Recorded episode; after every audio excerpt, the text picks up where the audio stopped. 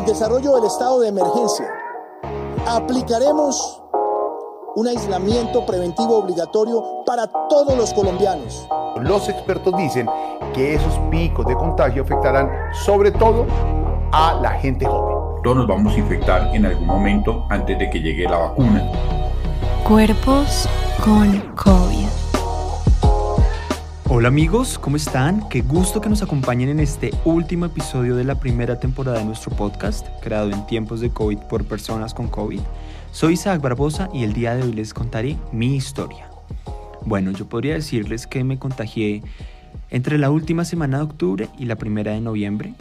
Hicimos un viaje familiar, eh, pero pues no fueron mis padres. Y fuimos al desierto de la Tatacoa.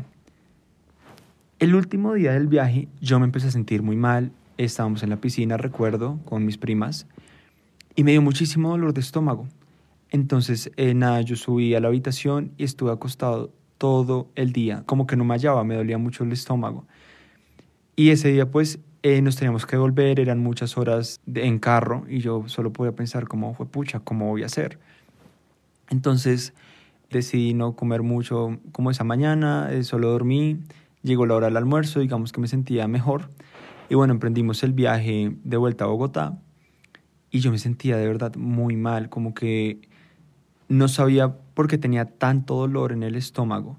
Inicialmente le eché la culpa a la comida que nos dieron en el hotel y bueno, la de vuelta duró alrededor de 10 horas porque hicimos varias paradas y yo sentía que me estaba muriendo del dolor, solo no podía acomodarme, no me sentía cómodo en el carro, no podía dormir, nada.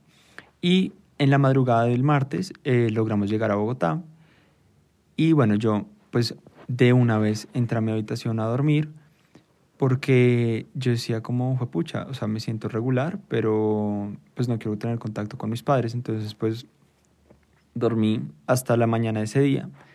Y cuando me desperté, tenía una clase, no asistí porque me sentía en verdad muy enfermo y también tenía mucha congestión nasal.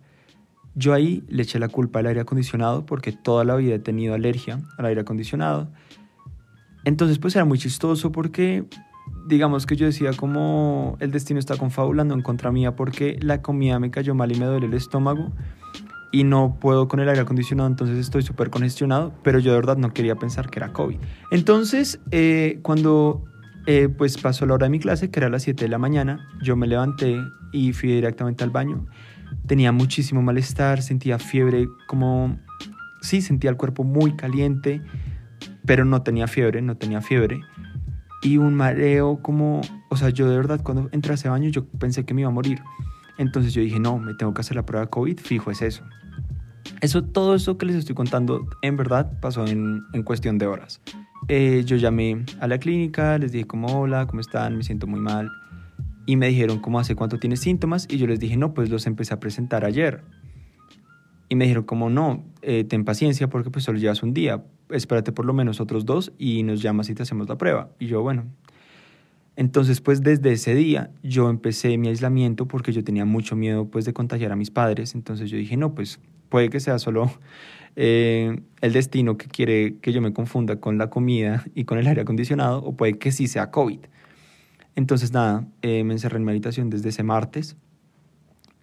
Y, y bueno, al otro día eh, yo estaba haciendo videollamada con una amiga mía. Y estábamos hablando y ella me decía, no, pero tranquilo, estoy segura que no tienes COVID. Aparte, tú tienes olfato, ¿no? Y yo me quedé pensando y dije, de hecho, no sé si tengo olfato. Entonces fui, eh, me eché un poquito de loción y no, no olía nada. Solo sentía como la sensación del alcohol en mi cuerpo, pero no, pero no, no, no tenía olor. Entonces ahí yo me alarmé y dije, pucha, no, tengo COVID, ¿qué hago? Eh, fue muy chistoso, ¿no? Porque pues en plena videollamada, la verdad fue impactante. Mm, entonces yo, sí, eh, entré en crisis y llamé de una vez al hospital otra vez y les dije como, hola, ¿cómo van? En serio, no tengo olfato, por favor, necesito pues la prueba.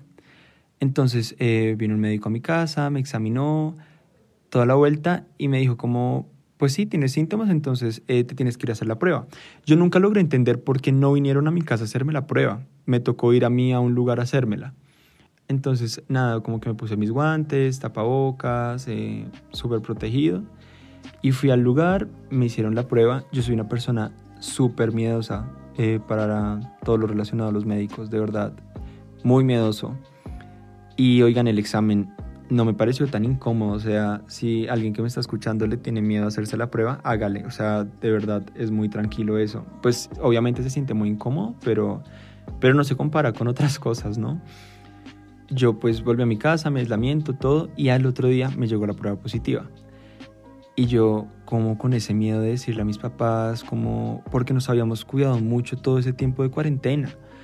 Y decía, fue pucha, preciso me fui de viaje y me enfermé, soy un irresponsable. Aparte ese miedo de enfermar a mis papás.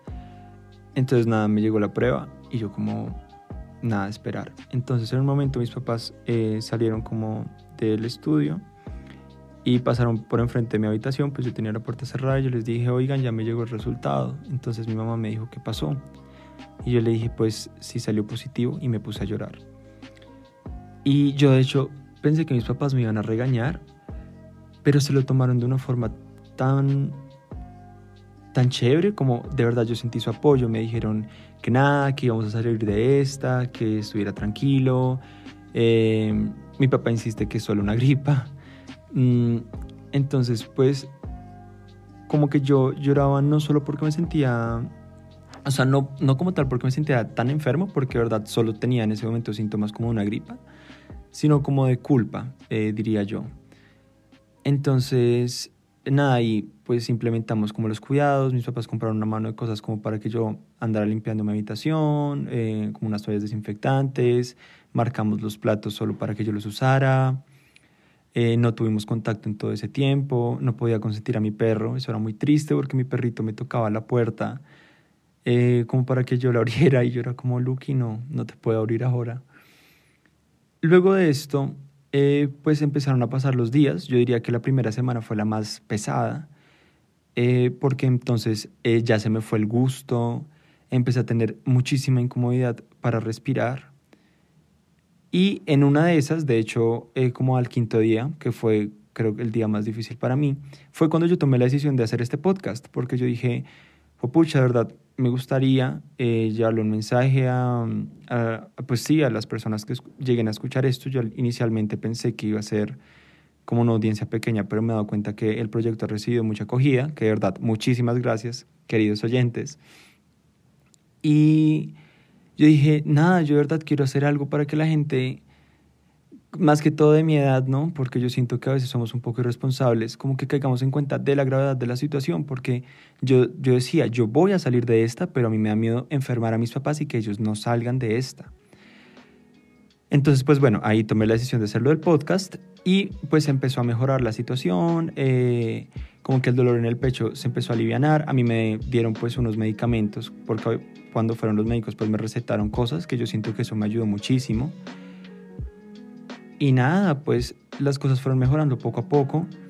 El gusto y el olfato fue una de las cosas que más se demoró en volver hasta ahorita, que ya pasó más de un mes y medio. Como que ya me empezó a volver el olfato y el gusto. Eh, ha vuelto poco a poco. Hay días que lo siento más, hay días que solo no lo siento. Y eso a mí me mantenía muy triste porque una vida de verdad sin gusto y sin olfato es muy aburridora. Yo sé que uno en la vida diaria como que no cae en cuenta de eso, pero digamos yo comía, pero digamos, yo comía de la comida, en verdad no me sabía nada. Y a uno no le dan ganas de comer porque uno solo siente texturas, pero nada más, y al igual que los olores. Entonces, como que yo dejé de comer bien, mi familia pues me insistía como tienes que alimentarte. Mm, recuerdo que mis papás me preparaban unos batidos que encontramos como para subir las defensas. Y, y ya como casi fueron transcurriendo esos 15 días, yo pues me mejoré. Yo recuerdo que o sea, yo creería que los primeros 10 días, los primeros 5 fueron los más difíciles. Luego los, eh, luego los siguientes 5 como que uno ya se empieza a sentir mejor y los últimos 5 yo ya me sentía de maravilla. Yo decía como, bueno, pues ya me siento muy bien, pero obviamente no voy a salir de mi habitación. Y de hecho yo me demoré eh, como un buen tiempo para salir de bien, como a comer en la mesa, como para estar en la sala, para consentir a mi perro, para abrazar a mi mamá. A mí me daba miedo porque aunque yo ya me sentía bien, yo decía, pucha, ¿qué tal enferme a alguien? Mm, pero bueno, en, serio, pues todo salió bien. Eh, logramos crear este proyecto que es eh, lo mejor que pudo salir de esta experiencia. Y eso fue todo. Días después, Cuando me enteré que estaba enfermo, yo decidí pues contarle a mis amigos, como a las personas cercanas, que sí, que me sentía mal, que estaba esperando la prueba, todo esto. Y fue muy chévere recibir todo este apoyo, eh, como saber que las personas están pendientes de uno, que se preocupan, que le envían una energía bonita. Entonces, pues, en parte yo también agradecía mucho eso. A mi familia no le conté porque me daba muchísimo miedo preocuparlos. Entonces, pues, fue algo que se quedó, digamos, en mi casa, muy pocas personas saben. Pero pues ya, de hecho, en serio todo salió bien y lo que les digo, lo mejor que pudo salir de esta experiencia fue lograr crear este podcast y pues poder crear este espacio para las personas y, para que pues se puedan expresar, para que puedan decir lo que sienten, para que puedan compartir su experiencia y ayudar a otras personas. Ha sido muy chévere, digamos, este tiempo de creación, como recibir mensajes de personas que te dicen, oye, muchas gracias, escuché tu podcast y, y me sentí identificado, eh, gracias a esto pude contarle a mis amigos, Mm, me, quiero hacer la prueba, no sé, salen cosas muy chéveres, entonces les quiero agradecer a todos por, por escuchar, le quiero agradecer también pues a mis amigos, a mi familia, a Felipe, que han estado pues ahí de la mano con el proyecto, que lo han compartido. Eh, en serio, muchísimas gracias. Y pues nada, eh, el próximo año. Eh, vamos a estar con unos invitados muy, muy chéveres. por favor, anímense a escribirnos, a contarnos qué les parece pues todo este proyecto. Es muy chévere encontrar sus mensajes y recordarles que de esta se puede salir, pero que seamos cuidadosos, chicos, porque no podemos dejar este tema de lado. O sea, si bien tenemos que aprender a vivir con ello, no podemos dejar de lado como la precaución, el tapabocas, lavarse las manos, porque aunque son cosas muy simples, de verdad nos ayudan a no enfermarnos y pues a no enfermar a las personas que están a nuestro alrededor. Lo más loco de todo es que, como hablábamos en el capítulo anterior, la incertidumbre, ¿no? Porque yo al final nunca supe eh, si sí me enfermé en, en el viaje o si de pronto me enfermé antes. De hecho, yo fui el único que se enfermó de todos los que viajamos. Entonces, pues sí, es una vuelta muy loca. Y bueno amigos, eso es todo por el episodio y por la temporada de hoy. Nos vemos el próximo año con unos invitados buenísimos. Eh, así que nada, los invito a seguirnos en nuestro Instagram, Cuerpos con COVID, así pegaditos, sin distanciamiento. Por favor, escríbanos, cuéntenos qué les pareció esta temporada, qué les gustaría ver en la próxima. Estamos muy pendientes en las redes sociales. Muchísimas gracias por todo el apoyo que nos han dado a nuestras familias, a nuestros amigos, a Felipe, que está ahí siempre pendiente de la edición. Y nada, muchachos, de verdad, muchas, muchas gracias por apoyar este proyecto. Y nos vemos el próximo año, que va a ser muchísimo mejor. Así que ya saben, chicos, tapabocas, distanciamiento y lavadita de manos. Les envío un abrazo virtual. Chao, chao.